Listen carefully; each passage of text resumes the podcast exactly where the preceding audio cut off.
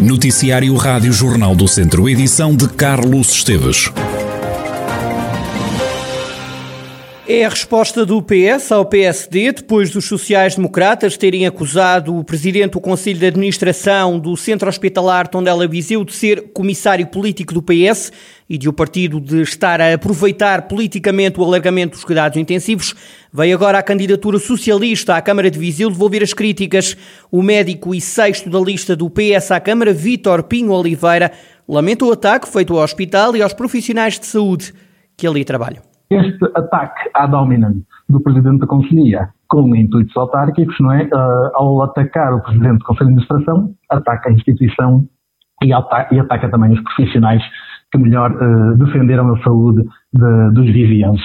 Nós achamos que, hum, cá está, não, não poderá, uh, a luta autárquica não poderá justificar, porque, no fundo, no fundo, o que é que se trata? Trata de capacitar uh, Viseu, a cidade, o Conselho, o Distrito, de uma infraestrutura eh, necessária, de aumento das vagas de cuidados intensivos, de, de uma mais-valia, de criar valor em saúde para a região. E acho que no final do dia, e no final e a partir do dia 27 de setembro, é isso que nós devemos todos reter, que as, as, instituições deverão ter um clima de cooperação, de harmonia e não serem hostilizadas pelas individualidades que pontualmente representam e que são representadas. Fica a resposta do PS ao PST por causa das obras de alargamento dos cuidados intensivos do Centro Hospitalar Tondela-Viseu. As extensões de saúde de Carvalhal Redondo e de Santar, no Conselho de Nelas, reabrem esta semana. Estão encerradas há mais de um ano devido à pandemia.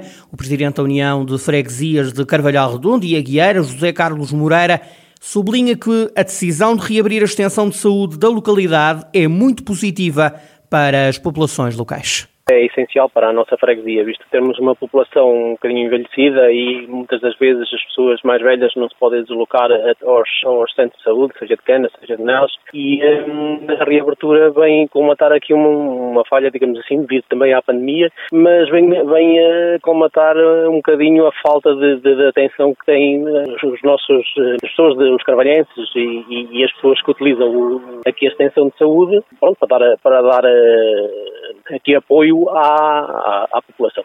Quer dizer que todos os, os, utentes que estavam em Carvalhal, que seriam à volta de 900 utentes, estão ligados à, à USF de Canas Senhorim. Depois, toda a população de Carvalhal, população de Carvalhal que esteja ligada ao USF de Canas Senhorim, pode ser atendida aqui na, na extensão de Carvalhal. Opinião partilhada pelo Presidente da União das Juntas de Freguesia de Santar e Moreira, Jorge Abreu, que considera que a pandemia afetou bastante a saúde de proximidade.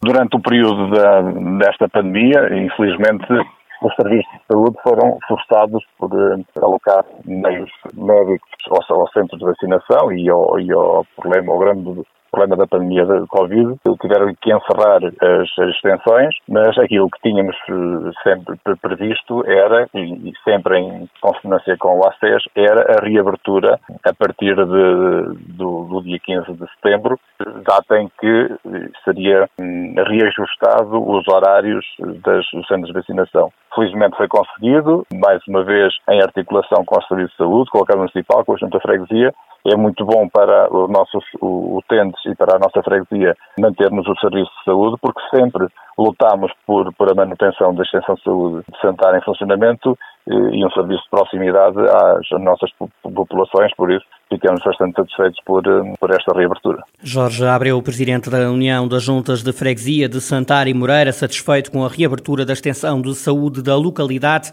Também o posto médico de Carvalhal Redondo vai voltar a abrir portas. E no primeiro dia em que não é obrigatório usar máscara na rua, a maioria dos vizienses continua com a cara tapada para se proteger. Eu acho que ainda será cedo, porque há muitos internamentos ainda uh, e, em muitos casos, ativos. Portanto, mas isso depende de cada um, do bom senso de cada um. Eu, pessoalmente, continuo a usar a máscara. Devíamos usar ainda, porque acho que agora vem o outono, vem as gripes, isto também é uma coisa para. É um, uma, um bem essencial para prevenir as nossas gripes. Eu não digo que se formos sozinhos numa rua possamos tirar a máscara, um bocadinho para aliviar também, porque nós também precisamos de receber oxigênio novo. Mas assim, ruas movimentadas, até nas planadas, a gente não sabe onde as pessoas andam a circular. Aquilo que andam a dizer, que as pessoas já podem andar na rua sem máscara, isso para mim é um exagero, porque uma pessoa pode ir a passar e a pessoa estar afetada e não sei saber. Tomar as vacinas não quer dizer que não possa apanhar. Agora, se as pessoas andam aí sem máscara e, e o próprio governo está a dizer que podem andar sem máscaras, vamos ver o que é que isto vai dar.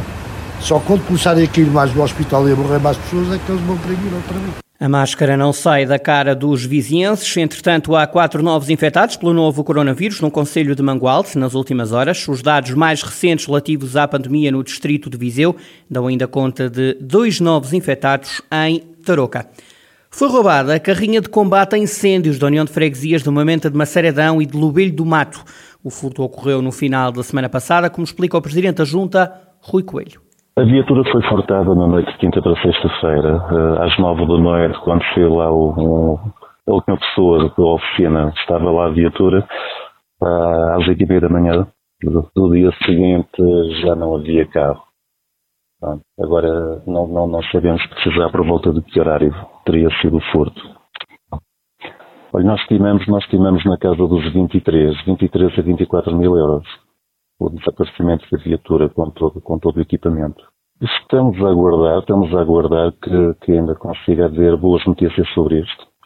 Uh, foi feita, foi feita a participação às autoridades com, com uma queixa-crime, entretanto também as redes sociais, também, também fotos da viatura também têm circulado pelas redes sociais e, e aguardamos, aguardamos que, que possam surgir alguns, alguns resultados.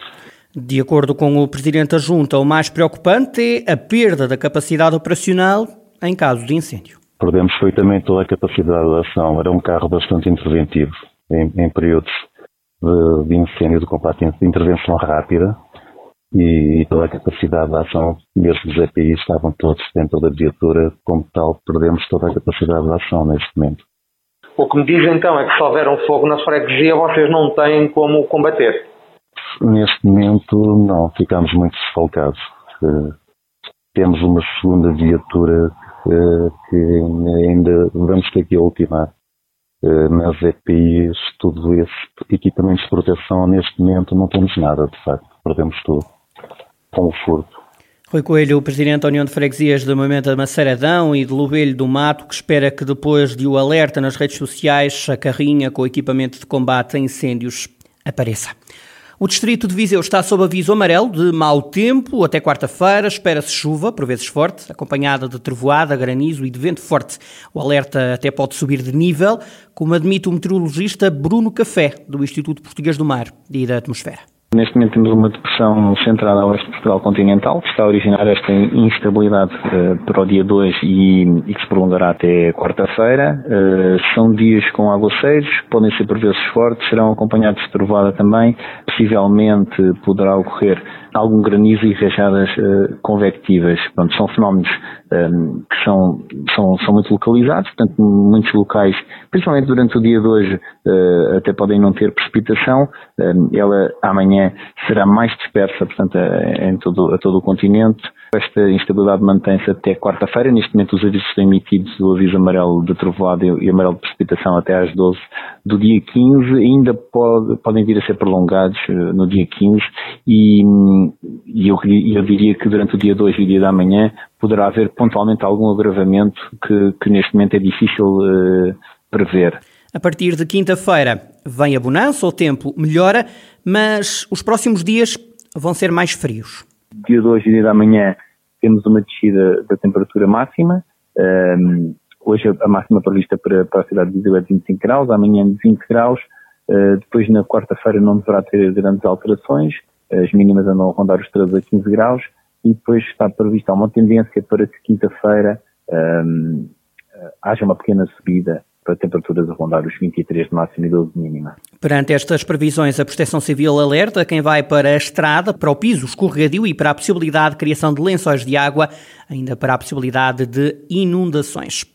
Na Primeira Liga, o Tondela volta a jogar para a quinta jornada, em casa, frente ao Estoril Praia. O jogo é hoje às nove e um quarto da noite. Em conferência de imprensa de antevisão, Paco Aestaran, treinador do Tondela, não poupou nos elogios ao Estoril, que é quarto classificado e sublinha que vai ser um adversário difícil de bater. O treinador do Tondela desvaloriza a classificação nesta fase do campeonato. Paco diz que o mais importante é que o plantel tenha rendimento hoje no jogo. As motivações de todas as equipas é ganhar todos os jogos e também sabemos que para ganhar o jogo temos é de ter o rendimento em dia. Esperamos ter rendimento e creio que até à décima jornada não se pode falar em posições, creio que tudo é muito instável. Depende dos rivais que tiveste, dos jogos que tiveste, depende de componentes, de momentos-chave dos jogos. Agora estás em terceiros, depois podes estar em segundo. É claro, eu gostava de estar na terceira posição, mas uh, creio que não é o mais importante neste momento. O Tondela está em 14º lugar, tem 3 pontos, fruto de uma vitória. Recebe no estádio João Cardoso o Estoril Praia, que está em 4 lugar. O Estoril tem 10 pontos. O jogo é apitado por Cláudio Pereira, da Associação de Futebol de Aveiro.